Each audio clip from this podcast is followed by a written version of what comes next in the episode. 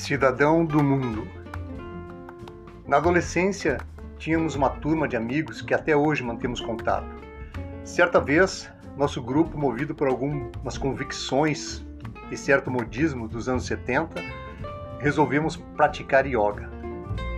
Para isso, tínhamos a árdua tarefa de acordar às 5 horas da manhã, por duas ou três vezes da semana, reunir a turma em uma esquina qualquer da Vila dos Bancários, lugar em que passei parte da minha adolescência e juventude, e pegar um ônibus em direção ao Parque Farroupilha, onde já havia uma turma de jovens de outros locais e com a mesma empolgação querendo entender um pouco mais desta prática.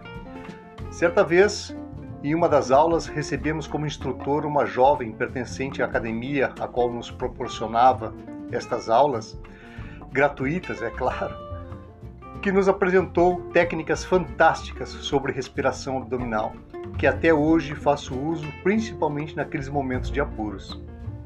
Acredito até que deveria usar mais.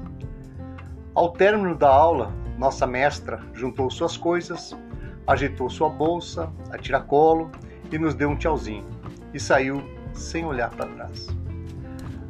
Ao observar isto, meu amigo, meu grande amigo Nicomedes, fez um comentário que passei parte da minha vida com ele gravado em algum lugar da memória, sem ter uma explicação que pudesse expressá-lo.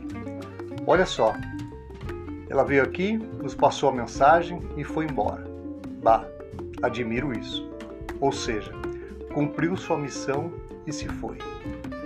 Naquela época, talvez nenhum de nós conseguíssemos entender ou explicar com palavras o que realmente estávamos percebendo ou sentindo.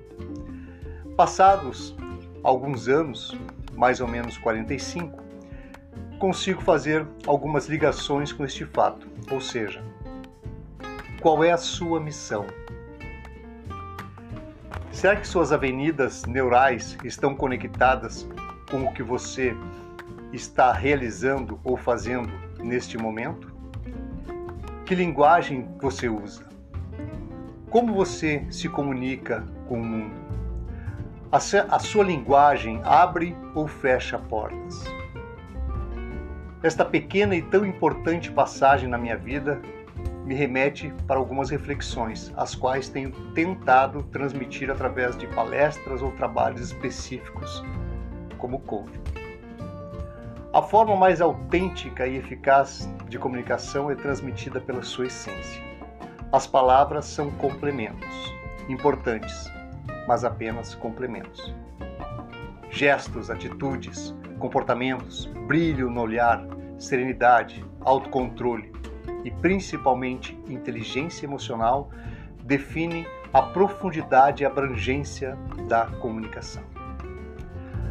A aula que tivemos, o bem-estar que nos foi transmitido, sem muitas palavras, deixando em nós mensagens que perduram por mais de 40 anos, nos faz entender que o idioma mais importante a ser desenvolvido é o da conexão com a alma.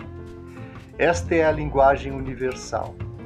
Isto faz você se comunicar com a humanidade independentemente de cultura, gênero, faixa etária, raça, idioma, orientações, etc, etc, etc. Enfim, faz você realmente ser um cidadão do mundo.